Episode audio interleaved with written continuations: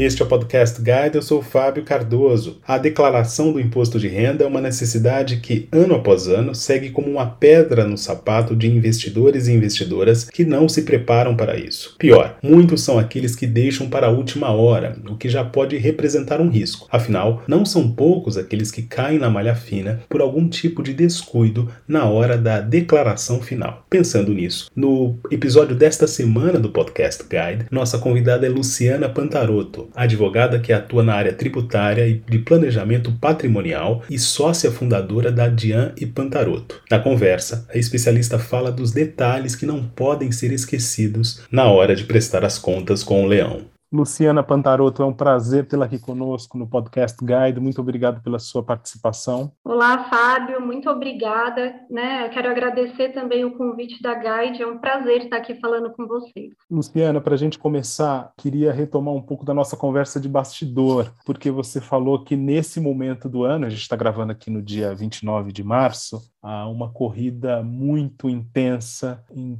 torno das declarações do imposto de renda e todo mundo já começa a ficar bastante ansioso em relação a isso. Queria que você desse para a gente assim, um panorama ou apresentasse assim, qual é esse cenário nesse instante. As pessoas estão mais preocupadas que o normal, menos preocupadas, elas ficam mais preocupadas na última quinzena, como é que funciona? Ótima pergunta, Fábio. Bom, para quem trabalha com imposto de renda, nossa rotina ela fica mais intensa desde o começo do ano, quando a gente tem que começar a entrar em contato com os clientes, solicitar informações, em especial, né, quem tem patrimônio no exterior, por exemplo, tem outros tipos de preocupações além da declaração do imposto de renda. Então, tem uma declaração, por exemplo, que se encerra agora no, no dia 5 de abril, que é a declaração de capitais brasileiros no exterior. Então, estamos, né, quem trabalha nessa área está no olho do furacão nesse exato momento. Para aquelas pessoas que fazem a declaração por conta própria, normalmente as pessoas acabam deixando mesmo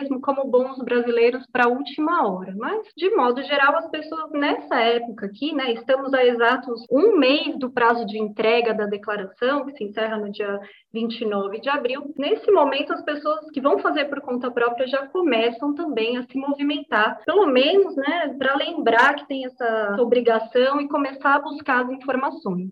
E quais costumam ser os erros mais comuns no preenchimento da declaração da parte de quem é investidor? É, então, Fábio, excelente pergunta. O primeiro erro mais comum é deixar para a última hora. Ao deixar para a última hora, existe uma chance maior de você esquecer alguma informação, ou ainda você até lembra da informação, mas não consegue providenciar a informação a tempo, ou você também está mais sujeito a cometer erros, né? Porque na última hora, na correria, na pressa, pode ser que você se confunda ali, ou enfim, tem alguma dúvida que você não vai conseguir esclarecer a tempo, e aí, se você declara alguma informação incorreta, isso pode fazer com que você caia na malha fina, né? Essas são as principais, os principais problemas aí de, de deixar para a última hora. Tanto esquecer alguma informação, quanto prestar alguma informação incorreta que pode te levar à malha fina. Luciana, tem um outro ponto que eu acho que vale a pena explorar, a título de esclarecimento geral, né? Tanto investimentos de renda fixa quanto investimentos em renda variável precisam ser declarados, correto? Exatamente, Fábio. Então, em primeiro lugar, a pessoa deve observar se ela está obrigada a entregar uma declaração de imposto de renda. Então, existem uma série de situações que obrigam a pessoa a entregar. Ela estando obrigada, ela precisa informar na declaração todo o patrimônio que ela possui no Brasil e no exterior e todos os rendimentos que ela tiver, tanto rendimentos isentos quanto rendimentos tributáveis ou sujeitos à tributação exclusiva. Então, uma vez que você está obrigado a declarar, você precisa informar tanto seus investimentos de renda fixa, né, como é o caso de CDB, Tesouro, LCI, quanto de renda variável, né, como é o caso das ações, dos ETFs, entre outros. Quero explorar um pouco mais essa questão dos investimentos de renda fixa que são tributáveis e também daqueles de renda variável. Então, começar pelos de renda fixa. Quais são os detalhes que não podem ficar de fora na hora de declarar rendimentos tributáveis de renda fixa, Luciana? Quando a gente vai informar é, os investimentos de renda fixa, a gente deve se atentar a duas fichas da declaração. A primeira é a ficha de bens e direitos. Lá a gente precisa colocar a posição dos nossos investimentos em 31 de dezembro de cada ano. A segunda ficha que a gente tem que se atentar é a ficha de rendimentos, que no caso das aplicações de renda fixa, ou vão ser rendimentos isentos e não tributáveis, ou rendimentos sujeitos à tributação exclusiva. E como a gente sabe, né, como a gente vai declarar essas informações de forma adequada? A gente precisa utilizar como base o informe de rendimentos que é fornecido pelas instituições financeiras, pelas corretoras. Então, lá no informe, a gente vai encontrar todas as informações para declarar corretamente as aplicações de renda fixa, tanto lá na ficha de bens e direitos, quanto na ficha de rendimentos isentos ou na ficha de rendimentos sujeitos à tributação exclusiva ou definitiva. No próprio informe, você vai encontrar qual é a classificação do rendimento e aí, a partir disso, você vai colocar o rendimento na ficha correta, né? Ou na ficha de rendimentos isentos ou na ficha de rendimentos sujeitos à tributação exclusiva. Talvez nem todo mundo saiba, Luciana, mas por que, que a data de encerramento precisa ser do 31 de dezembro do ano anterior? Explica com mais detalhes isso. Olha, essa é a data que é estipulada pela lei. Então, a declaração de imposto de renda, ela cobre o período que vai de 1 de janeiro de 2021 até 31 de dezembro de 2021. Então, a gente tem que colocar essa informação, né, a posição na data de 31 de dezembro, porque é dessa forma que a legislação nos obriga né, a, a fazer aí, são as regras que a gente tem que cumprir ao fazer a declaração de imposto de renda. E em relação aos rendimentos tributáveis de renda variável, quais são os destaques que merecem a atenção do investidor, Luciana? Olha, no caso da, da renda variável, Fábio, as coisas se tornam um pouquinho mais complicadas. Então, a gente vai utilizar as informações dos informes de rendimento para declarar os rendimentos de dividendos das ações, de juros sobre capital próprio, ou ainda aqueles rendimentos que a gente recebe dos fundos imobiliários. E aí, quando a gente tem um informe de rendimentos, a, declaração fica mais fácil, a gente vai seguir sempre o que está escrito no informe. Só que, quando a gente negocia em bolsa, normalmente as informações que a gente recebe no, nos informes de rendimento não são é, completas, adequadas para a gente colocar na declaração. Então, a gente tem que informar, por exemplo, qual que é a posição dos ativos de renda variável em 31 de dezembro de cada ano. E normalmente não consta essa informação dos informes. Então, é o próprio investidor que precisa fazer a apuração das operações que ele teve em bases mensais e ele precisa ter no final do ano a posição da carteira, né, para ele colocar lá na ficha de bens e direitos a quantidade de ações de cada empresa que ele tinha e também o custo de aquisição dessas ações, por exemplo. Ele vai precisar colocar também numa ficha chamada renda variável todos os resultados líquidos das operações em bases mensais. Então, dentro dessa ficha renda variável, existem várias abas de janeiro até dezembro e lá é o próprio investidor que precisa informar qual foi o resultado, se ele teve lucro ou prejuízo em janeiro, em fevereiro e assim sucessivamente, quais foram os impostos pagos ao longo do ano. Então, como essa declaração do, da renda variável, ela depende dessa apuração prévia que é feita pelo próprio investidor, é aí que normalmente a gente encontra maior dificuldade de declarar, porque a gente precisa fazer essa apuração em bases mensais, né? o ideal é fazer isso ao longo do ano e ter todas essas informações consolidadas para colocar isso na declaração de forma adequada e evitar que você tenha algum tipo de pendência. Agora, Luciana, no caso de um investidor ou investidora, né, ter mais mais perdas do que ganhos no exercício do ano anterior, ainda assim é possível que seja necessário pagar o imposto?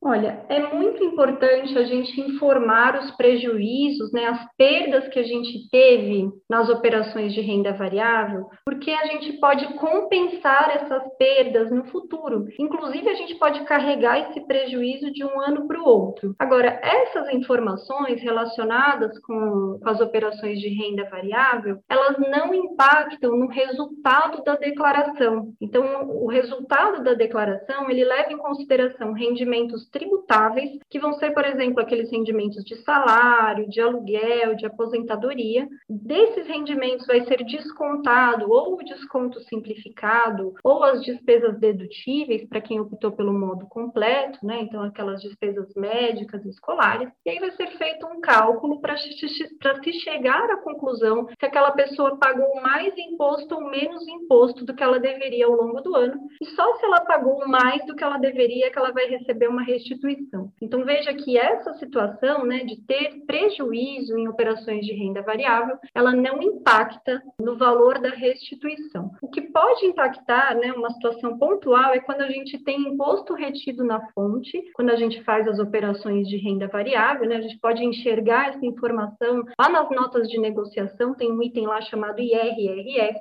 Se a gente não aproveitar esse imposto nas apurações ao longo do ano, a gente pode pedir a restituição desse valor na ficha. A gente tem que colocar essa informação na ficha imposto pago retido da declaração. Essa é a única forma aí, pensando na renda variável, que a gente tem de restituição, né? Pensando aí nessas operações. E a título de esclarecimento mesmo, Luciana, qual é a circunstância que o investidor não precisa declarar o imposto de renda? Por exemplo, existem aplicações que são isentas? Ótima pergunta, Fábio. Então, o primeiro ponto é que a Receita Federal ela lista uma série de situações que obrigam uma pessoa a entregar a declaração. Então, se a pessoa teve rendimentos tributáveis acima de R$ 28.559,70, ela está obrigada a declarar. Se ela teve rendimentos isentos ou de tributação exclusiva acima de 40 mil, está obrigada a declarar. Se tem patrimônio superior a 300 mil, está obrigado a declarar. Se teve ganho de capital sujeito a imposto de renda,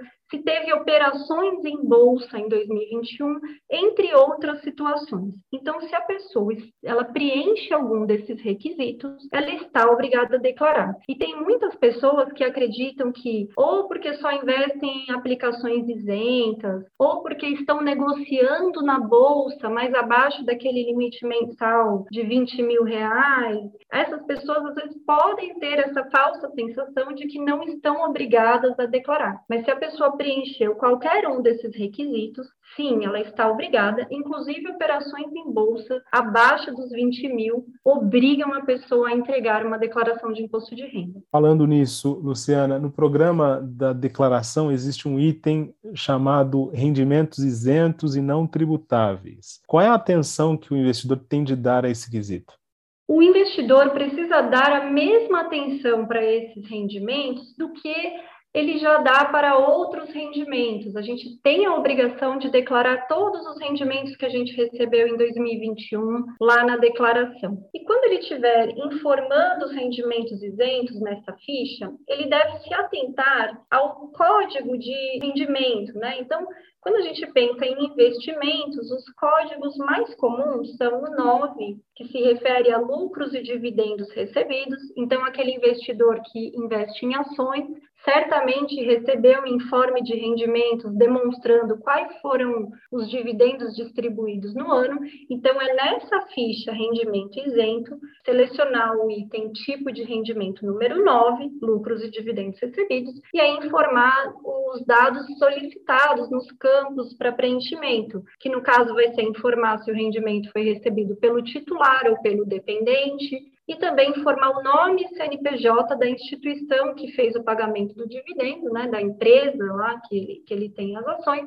e também o valor recebido. Quem aplica em poupança, LCI, LCA e outras aplicações aí de renda fixa que tem rendimentos isentos, deve escolher dentro dessa ficha de rendimentos isentos o tipo de rendimento número 12, que é onde a gente deve declarar essas informações, também informando quem está recebendo, o nome CNPJ da instituição e o valor recebido. E por fim, quem negocia ações, né, em bolsa, precisa se atentar que quando a gente tem rendimentos isentos decorrentes daquelas negociações com ações abaixo de 20 mil por mês, existe um campo específico para declarar essas informações nessa ficha de rendimentos isentos, que é o item 20, ganhos líquidos em operações no mercado à vista de ações até 20 mil reais por mês. Então, quando você tiver ganhos líquidos nessas operações isentas com ações, é nesse item 20 que você deve informar o valor desses ganhos. Luciana,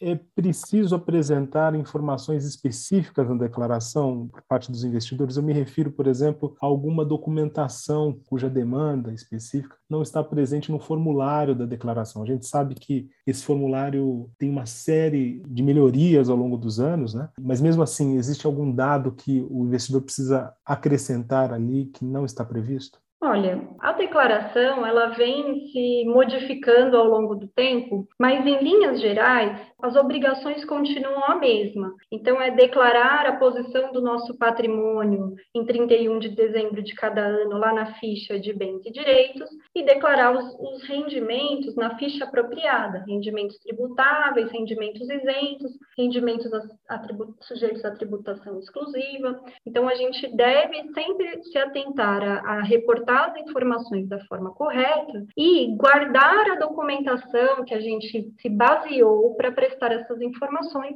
para que se a gente for chamado a apresentar alguma comprovação, a gente tenha um uma documentação aí que, que justifique a gente terem reportado as informações daquela forma. Lembrando que o principal documento aí, quando a gente pensa nos investimentos, são os informes de rendimentos emitidos pelas corretoras, pelos bancos, etc. Mas no caso das ações, cabe ao próprio investidor fazer a apuração das operações que ocorreram ao longo do ano. Então, além dos informes de rendimento, quem negocia em bolsa precisa ter também essas operações bem documentadas, guardando, por exemplo, as notas de negociação e também a memória dos cálculos que levaram aos valores que estão declarados lá na sua declaração, porque se a Receita solicitar essas informações, você já tem tudo à mão, tudo bem organizado para apresentar. Luciana, previdência é um tema complexo no que se refere ao imposto de renda. Conta para a gente quais são os pontos que devem ser considerados da parte de quem declara, da parte do investidor. Ótima pergunta, Fábio. Então, normalmente, quando a gente contrata um plano de previdência, a gente escolhe ou pelo plano PGBL ou pelo plano VGBL. A depender do tipo de plano, a gente vai ter que declarar de uma forma. Então, quem opta pelo PGBL, por exemplo, precisa informar as, os aportes realizados ao longo do ano lá na ficha de pagamentos efetuados da declaração, no código 36 e não deve informar o saldo do PGBL na ficha de bens e direitos. Essa é a primeira parte. Quem opta pelo VGBL deve fazer o total inverso de quem opta pelo PGBL. Não deve informar os aportes lá na ficha de pagamentos efetuados, mas deve informar a posição em 31 de dezembro de cada ano, de acordo com o informe de rendimentos da instituição. Se você vier receber algum rendimento, né, seja porque você fez o resgate ou está recebendo aquela renda do PGBL ou do VGBL, você também deve declarar esses rendimentos nas fichas adequadas da declaração. Então, se você tem um rendimento tributável, você deve informar na ficha rendimentos tributáveis recebidos de pessoa jurídica, e se é um rendimento sujeito à tributação exclusiva, então você deve declarar na ficha específica para esse tipo de rendimento. Lembrando também, Fábio, que ao contratar um plano de previdência, o PGBL ou o VGBL, nós temos que escolher também se nós vamos querer que o rendimento seja tributado pela tabela progressiva ou pela tabela regressiva. Então, quando a gente opta pela tabela progressiva, lá no momento do resgate ou das rendas, a gente vai receber esse rendimento tributado pela tabela progressiva, que atualmente vai de 0 a 27,5%. Então, quanto maior é o rendimento, maior maior vai ser a alíquota limitada aí a 27,5%. Quando a gente opta pela tabela regressiva, aí é a tributação é diferente. Então, quanto maior é o prazo de acumulação, quanto maior é o tempo que o dinheiro fica aplicado na previdência,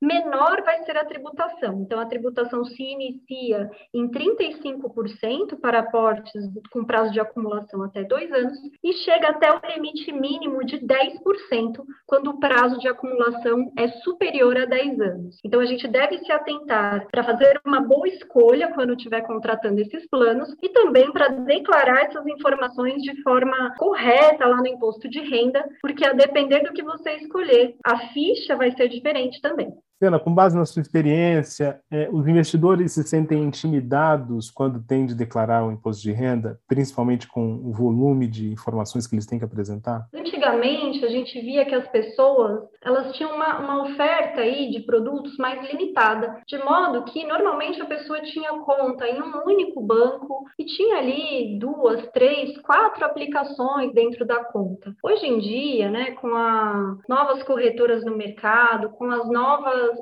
possibilidades de investimentos, né? Então a gente vê aí uma série de outros tipos de investimentos disponíveis no mercado. As pessoas têm se interessado mais por é, negociar em bolsa e ter outros ativos, aí diversificar mais o portfólio.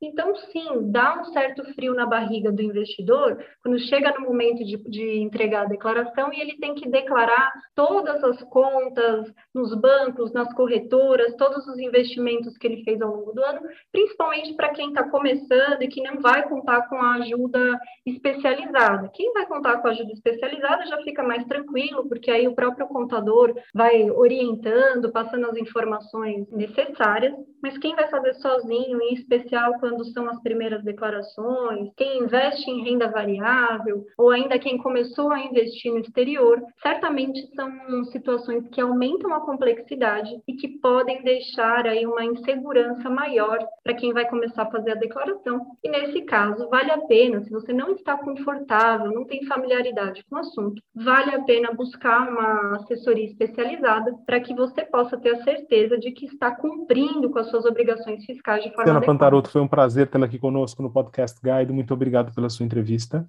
Eu que agradeço a você, Fábio, e a Guide pelo convite. Foi muito bom falar para vocês. Espero que meu conteúdo tenha sido útil para os clientes da Guide.